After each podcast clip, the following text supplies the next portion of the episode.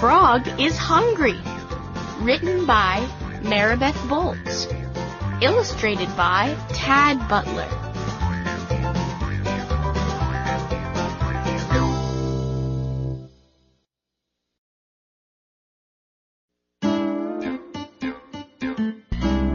Frog lives in a tank. A boy feeds him frog food.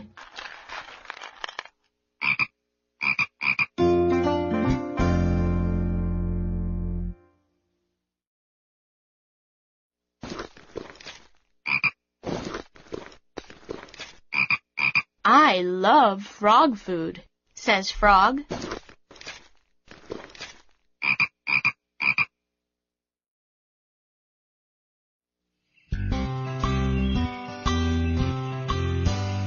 The boy takes Frog outside.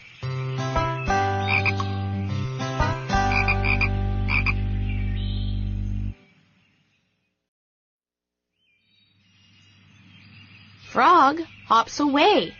Hop, hop, hop.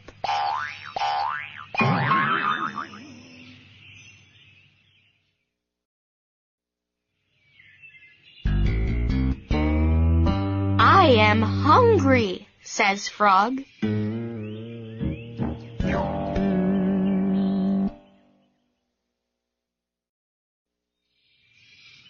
Frog eats a flower. Munch, munch, munch.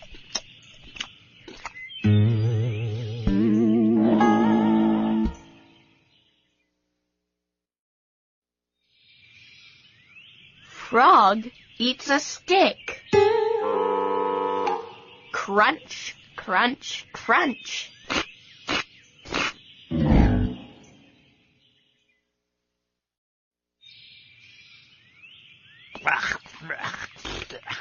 Flowers are not frog food, says Frog. Sticks are not frog food, says Frog.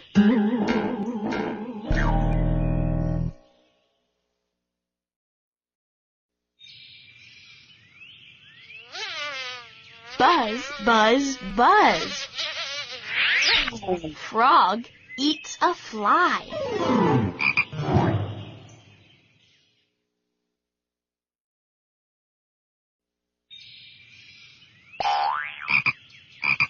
Now that is a very good lunch, says Frog.